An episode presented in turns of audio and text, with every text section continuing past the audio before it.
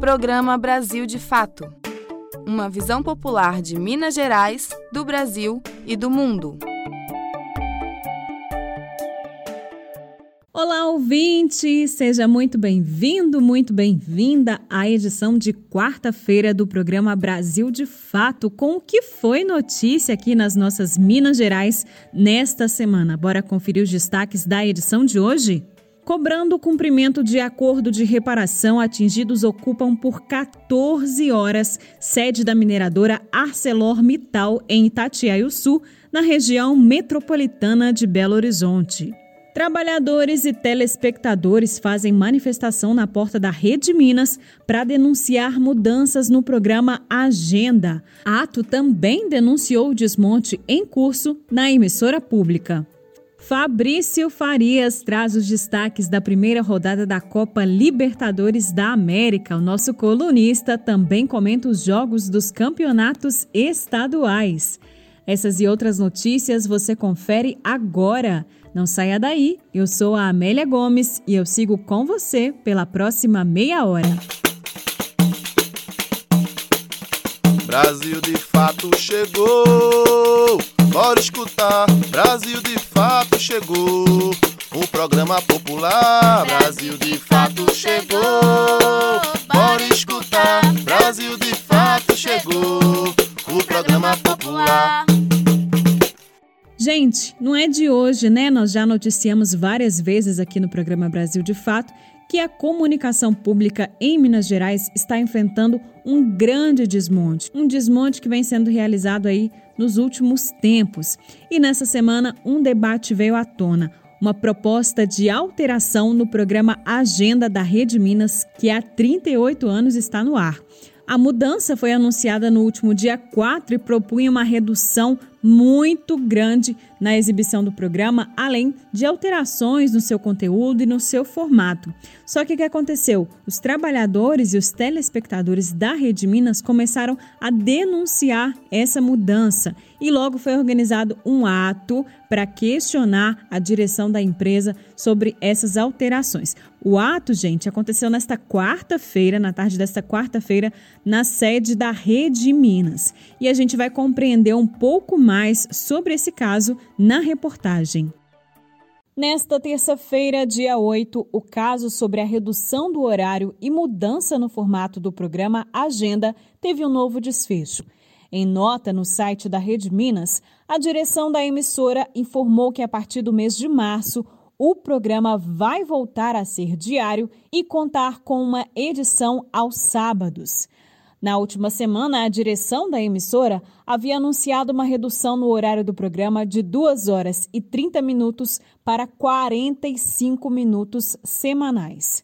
No entanto, a decisão não é vista exatamente como uma vitória. É que, apesar da retomada na grade, a equipe original do conteúdo vai ser substituída incluindo o atual diretor do programa, Rodrigo Castro, que denunciou as mudanças no agenda. A direção e apresentação do conteúdo vai ser assumida pela jornalista Daniela Vargas. A notícia foi informada pela própria emissora e também confirmada nas redes sociais de Castro. Trabalhadores, telespectadores e artistas mineiros questionam a substituição.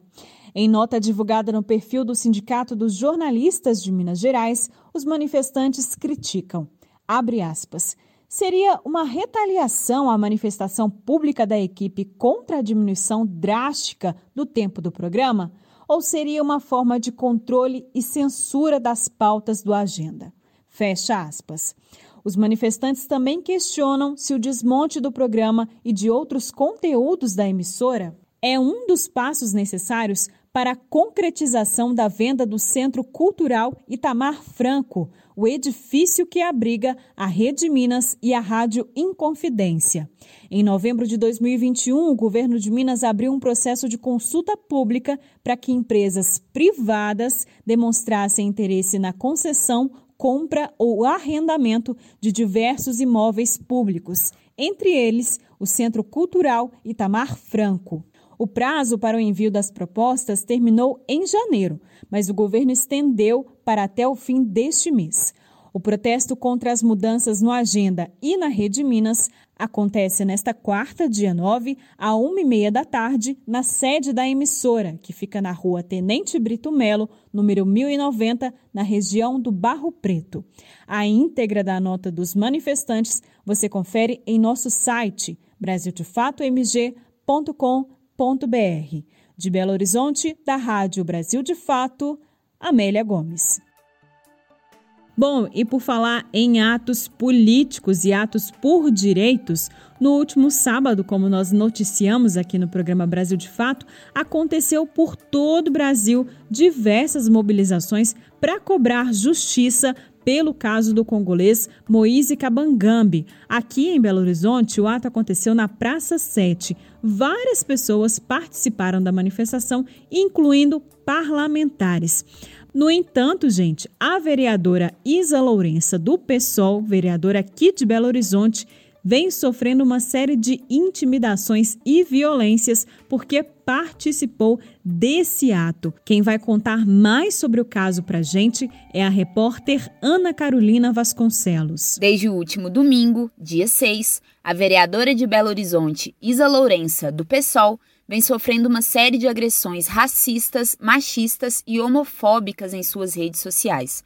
Os ataques começaram após a parlamentar publicar fotos e vídeos com a sua participação no protesto que pedia justiça pela morte do congolês Moise. O ato aconteceu no último sábado, dia 5, e desde então, Isa Lourença começou a receber mensagens e ataques dos seguidores do vereador Nicolas Ferreira, do PRTB. No domingo, Nicolas postou um vídeo em suas redes sociais afirmando que o assassinato de Moise não foi um caso de racismo. Em sequência, o vereador mostra imagens de uma foto sua sendo queimada durante a manifestação. No mesmo vídeo, Nicolas associou o fato com a presença de Isa e a acusou de ter participado do ato que queimou sua foto. Em nota, a vereadora Isa Lourença explicou que não estava presente no momento em que a foto de Nicolas foi queimada e que, quando comentou a postagem, não tinha ciência da presença da foto do vereador. Abre aspas. Após a manifestação, curti e comentei algumas imagens compartilhadas do ato, entre elas, uma postagem com 10 fotos, sendo que a quinta era uma imagem do vereador Nicolas pegando fogo. Não estava presente nesse momento da manifestação, não queimei foto alguma, não publiquei esta imagem e nem mesmo notei, quando comentei, que a imagem do vereador estava entre as fotos da publicação. Fecha aspas. Em outro vídeo, publicado em seu canal do YouTube, Nicolas afirma que acionou a Corregedoria da Câmara Municipal de Belo Horizonte e que almeja a cassação do mandato de Isa Lourença. Para Isa, a estratégia do vereador é confundir os membros da Câmara e a população em ano eleitoral. A parlamentar afirma ainda que não é a primeira vez que o vereador tenta intimidar sua atuação na Câmara Municipal de BH Colegas de bancada e outros parlamentares estão divulgando apoio e nota de solidariedade à vereadora Isa Lourença do PSOL. De Belo Horizonte, da Rádio Brasil de Fato, Ana Carolina Vasconcelos. Essa emissora é parceira da Rádio Brasil de Fato.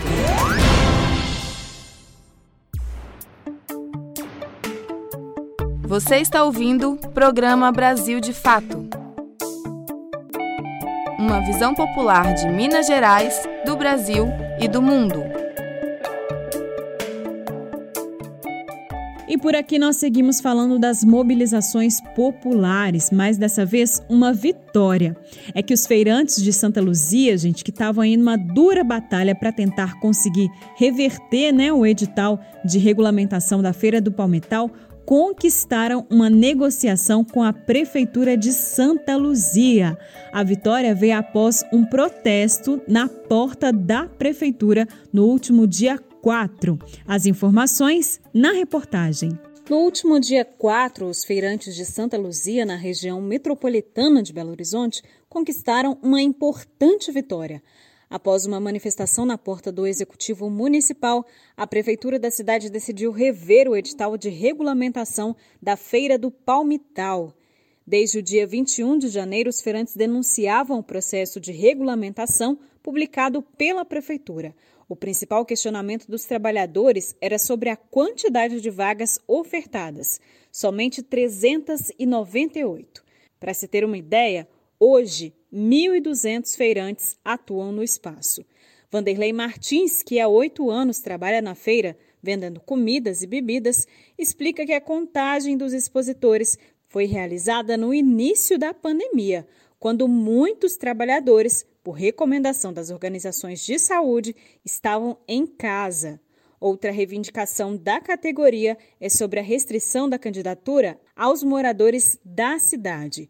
Martins explica que a medida prejudica os trabalhadores de outros municípios que atuam há anos na exposição. E a outra norma que a prefeitura quer estipular é que pessoas de fora não trabalhem nessa nova feira que eles estão criando. Nós também somos contra. Por quê?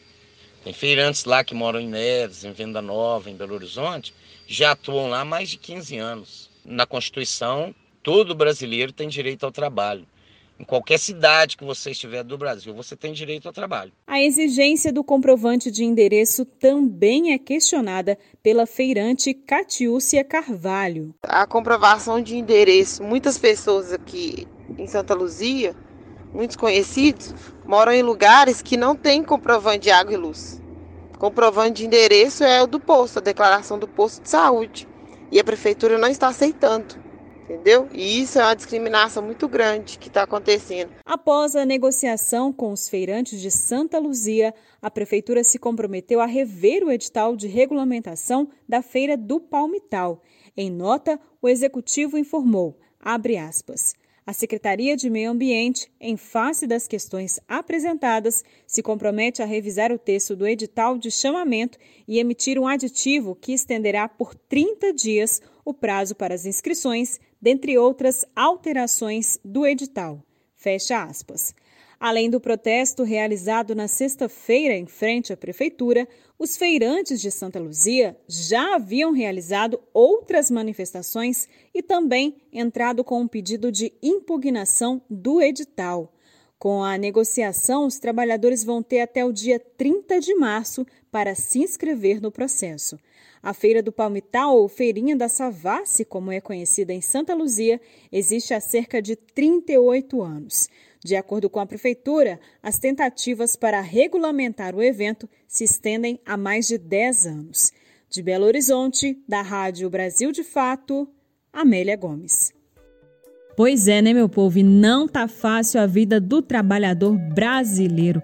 Tem mesmo que garantir o emprego do povo, gente. Imagina só Olha essa informação. A cesta básica em Belo Horizonte ficou 4,57% mais cara só em janeiro. Esse reajuste foi só no mês de janeiro. A informação foi divulgada pelo DIEESE, o Departamento Intersindical de Estudos e Estatísticas Socioeconômicas. O Wallace Oliveira vai trazer mais informações para a gente. A cesta básica ficou 4,57% mais cara em Belo Horizonte no mês de janeiro.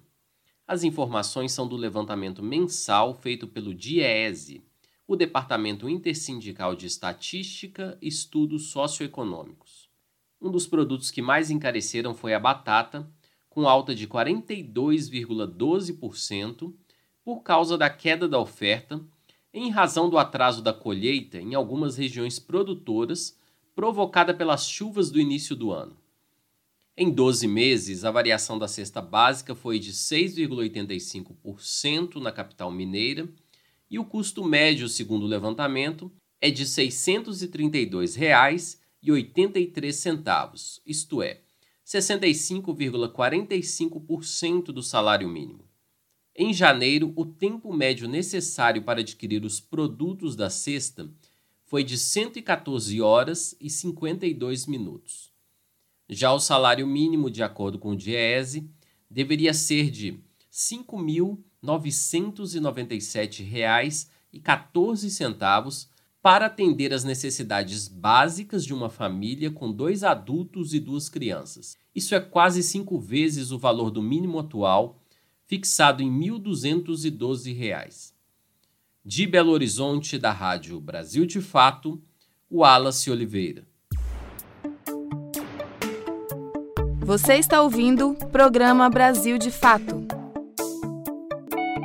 uma visão popular de Minas Gerais, do Brasil e do mundo.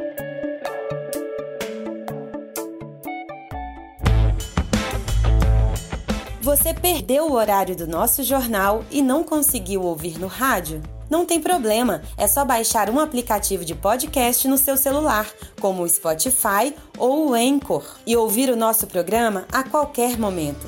Em qualquer agregador ou plataforma de podcast, basta digitar Programa Brasil de Fato MG.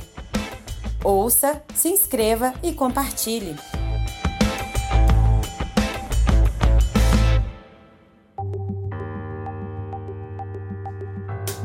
Previsão do tempo. E a previsão para Belo Horizonte nesta quinta e sexta-feira é de pancadas de chuvas e trovoadas isoladas. A previsão é do INMET, o Instituto Nacional de Meteorologia. Nós enfrentamos aquela chuvarada de janeiro, né, gente? Que deu uma treguinha aí para o final do mês, mas que agora em fevereiro já voltou com tudo e deve seguir aí, viu, gente? Até pelo menos aí meados do dia 15, dia 20 de fevereiro. Bom, e a gente aqui em Belo Horizonte, Minas Gerais, na verdade, né, fala em chuvas e já vem à mente, claro, obviamente, os temporais que atingiram os mineiros no começo do ano. Muita gente perdeu todos os bens que tinham, a casa ficou em uma situação inabitável, né? Muitas famílias, cidades em situação de calamidade pública. E nós acompanhamos que o governo do estado demorou muito para tomar alguma atitude para reverter essa situação. A gente está vendo que as estradas até hoje seguem bloqueadas, muitos municípios ainda enfrentam muitas dificuldades para vencer os estragos causados pelas chuvas. Então, gente, nós trouxemos aqui para você um balanço né, de como que estão as cidades de Raposos e Brumadinho um mês após os temporais aqui de Minas Gerais. Segundo informações da Defesa Civil, o nosso estado ainda tem 49 mil pessoas desalojadas. Após um mês das fortes chuvas do início de janeiro que devastaram Minas Gerais, a situação do estado ainda é preocupante. Segundo o boletim da Coordenadoria Estadual da Defesa Civil de Minas Gerais, 413 municípios ainda estão em situação de emergência. Ainda de acordo com o informe, desde o dia 1 de outubro de 2021, o estado acumula 25 mortes, 8.133 desabrigados e 48.930 desalojados, em decorrência do período chuvoso. As famílias dos municípios mais afetados tiveram que lidar com casas alagadas, pessoas ilhadas, perda de imóveis, perda de comida. Cidades e comunidades ao longo da bacia do rio Paraupeba sofreram mais uma vez com a lama contaminada pelo crime da Vale no córrego do Feijão. Em Raposos, na região metropolitana de Belo Horizonte, foram cerca de 8 mil pessoas atingidas e mais de mil famílias desabrigadas. Diante do cenário devastador, movimentos populares, igrejas, prefeituras e coletivos se mobilizaram para ajudar com a limpeza das casas das famílias atingidas. Os grupos também se organizaram para levar água e mantimentos a quem precisa. Para fazer doações à campanha ou ser voluntário, acesse o perfil sos.minasgerais no Instagram. Repetindo, sos.minasgerais. Da Rádio Brasil de Fato, com reportagem de Rafaela Dota, em Belo Horizonte, Lucas Weber. Pois é, né, gente? Nós ouvimos aí a situação de Brumadinho, que é uma cidade que já tinha sido atingida pelos rejeitos da mineradora Vale e que agora reviveram esse crime com as chuvas, né? E muito provavelmente, infelizmente, caso aconteçam de novo esses temporais, a comunidade vai enfrentar novamente esses impactos que a mineração trouxe para o município. E nós também vamos falar aqui de outra cidade que também está sofrendo aí com os impactos causados pela mineração. Nesta semana, os moradores de Sul, na região metropolitana de Belo Horizonte, ocuparam a sede da mineradora ArcelorMittal por 14 horas. Os atingidos reivindicavam, gente, o cumprimento do acordo de reparação firmado, né, entre a empresa e a comunidade. Lembrando que desde 2019, desde o rompimento aí da barragem de Brumadinho, muitas famílias de Itatiaia Sul foram removidas das suas casas por risco de rompimento da barragem da mina Serra Azul. Bom, e nós conversamos com o Pablo Dias, do Movimento dos Atingidos por Barragens, que explicou um pouco para a gente quais eram as reivindicações dos atingidos. Vamos conferir? Nós, atingidos por barragens, o Movimento dos Atingidos por Barragens, estamos aqui para reivindicar o direito dos atingidos. Houveram dois anos e meio de luta para assinatura de um acordo entre o Ministério Público e as empresas, mas com participação, reivindicação, os atingidos fizeram muita luta aqui para assinar um acordo. Agora o que a gente está vivenciando é um acordo que a mineradora ArcelorMittal assinou, porém agora ela está se negando a cumprir o acordo que ela própria assinou. Ela está se negando a reconhecer a classificação dos imóveis, está exigindo laudos e provas que são impossíveis de se conseguir. Ela está enrolando no tempo. A expectativa dos atingidos é que em dezembro do ano passado já tivesse tudo resolvido e até hoje não tem nada resolvido. A reivindicação é que até agosto todos os atingidos sejam indenizados. E é por isso que a gente está em luta. É por isso que a gente está aqui na portaria da Arcelor para reivindicar o direito dos atingidos e garantir que aquilo que foi acordado, que é um acordo importante para a luta dos atingidos, seja cumprido. Você está ouvindo o programa Brasil de Fato. Uma visão popular de Minas Gerais, do Brasil e do mundo.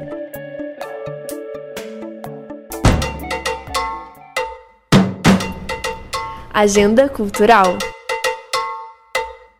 Vamos lá? O assunto agora é cultura. Se você mora em Ribeirão das Neves, não pode perder essa dica. Você conhece a Casa Semifusa? Se não conhece, presta atenção na nossa reportagem e fica sabendo que você pode fazer várias atividades culturais gratuitas, hein? A Maria Araújo traz tudo pra gente. Se você mora em Ribeirão das Neves, preste atenção nessa dica. Foi inaugurada no último dia 22 a Casa Instituto Cultural Semifusa. No local, os moradores de Neves podem acessar várias atividades culturais gratuitas, como oficinas de funk, aulas de capoeira e teatro. Desde 2009, o coletivo Semifusa incentiva e produz arte, cultura, desenvolvimento social e economia criativa na cidade de Ribeirão das Neves como explica o comunicador do coletivo Antônio Carlos. Ele é uma instituição é, sem fins lucrativos, com o intuito de democratizar o acesso aos bens culturais e reforçar um sentimento de pertencimento a Ribeirão das Neves. Ele é formado por moradores da periferia da, da cidade e o grupo realiza eventos culturais, além de levantamento, pesquisa a respeito de bens e manifestações já existentes na cidade. É, o grupo surgiu através de um grupo de músicos né, incomodados muito com as pautas negativas que eram atribuídas a Ribeirão das Neves e o estigma de se tratar de se tratar a cidade como uma cidade dormitório, né? Então a gente se reuniu para mobilizar a cidade, conseguir pautas positivas nos, nos meios de comunicação, é, muito em função que na época o imaginário popular é, Ribeirão das Neves não possuía uma produção cultural nem opções de lazer para os habitantes. Né? Um ano após a sua criação, o coletivo passou a integrar a rede fora do eixo de coletivos e participava dessa teia de grupos né, que se conectavam entre é, dentro do país, né, dentro do Brasil. assim. As inscrições para as oficinas gratuitas ofertadas pela Casa Semifusa vão ser abertas nesta quarta-feira, dia 9. As oficinas têm duração de até seis meses e são gratuitas. São ofertadas aulas de videoclipe, dança de rua, teatro, grafite, produção de beat, introdução à moda, design de interiores, desenho e economia criativa. Além disso, também será realizado no domingo, dia 13, o Sarau no Ribeirão, que reúne poetas e músicos da cidade. A Casa Semifusa fica na rua Catagazes, número 73, no Servilha B, em Ribeirão das Neves. O espaço cultural conta com uma estrutura para produção audiovisual, estúdio musical, salas e espaço para performance, formações, shows e reprodução cinematográfica. Para conhecer mais ou se inscrever nas oficinas, acesse as redes do Instituto. No Instagram, arroba Semifuso Coletivo ou no site coletivo-semifusa tudojunto.org. Repetindo, arroba Semifusa Coletivo ou no site coletivo-semifusa.org. De Belo Horizonte, da Rádio Brasil de Fato, Maria Araújo.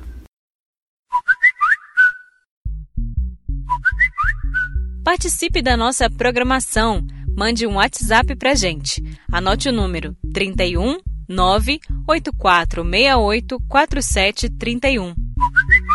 Repetindo, 31 98468 4731. É você no programa Brasil de Fato.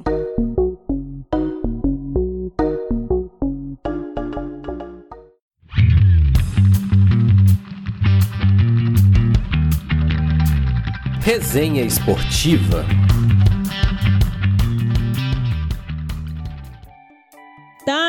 Hora da nossa resenha esportiva com ninguém mais, ninguém menos que o grande Fabrício Farias. Tá começando uma nova Libertadores aí, hein, Fabrício? Como é que foi esse inicinho de campeonato? Conta pra gente. Giro Esportivo. As principais notícias do mundo da bola com Fabrício Farias.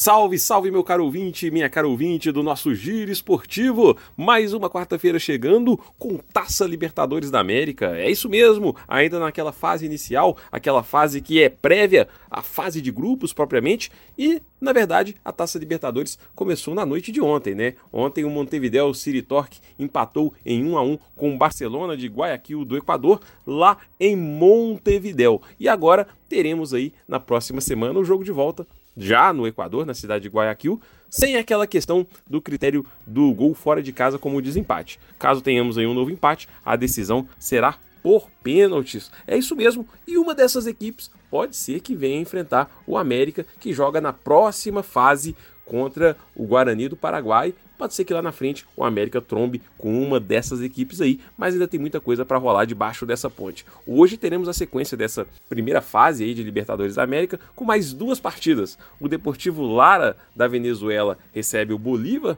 da Bolívia e a Universidade César Valerro do Peru enfrenta aí o tradicional Olímpia do Paraguai. É isso aí. Taça Libertadores da América já chegando quente nesse início de ano, com certeza teremos muitas emoções. Bom, enquanto os times brasileiros não entram em campo pela competição sul-americana, teremos a sequência dos campeonatos estaduais aqui no Brasil, hoje com um destaque especial para o São Paulo, que joga às 7 horas da noite no Morumbi contra o Santo André.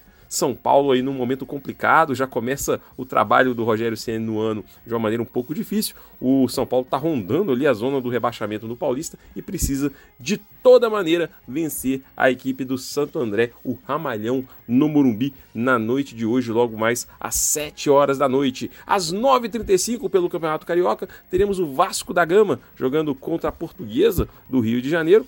E pelo Campeonato Mineiro teremos também time grande em campo disputando realmente essa que já é a quinta rodada do torneio. Às sete e meia da noite, daqui a pouquinho, o Cruzeiro recebe o Democrata de Governador Valadares. Às 8 horas teremos mais dois confrontos, Patrocinense e Caldense e Uberlândia recebendo o Vila Nova. E o Atlético, líder do torneio, vai a Patos de Minas enfrentar a URT às nove e meia da noite. Esse é o nosso cardápio do futebol brasileiro e também internacional na noite de hoje. Esperamos que todos tenhamos uma noite de muitas emoções pelos gramados. De Belo Horizonte, para a Rádio Brasil de Fato, Fabrício Farias.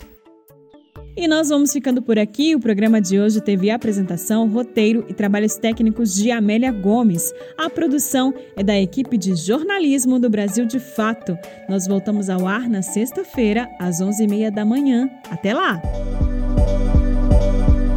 Você ouviu o programa Brasil de Fato Minas Gerais. Siga sintonizado com a gente. Basta digitar Brasil de Fato MG em qualquer plataforma de podcast. Acompanhe mais notícias no site brasildefatomg.com.br.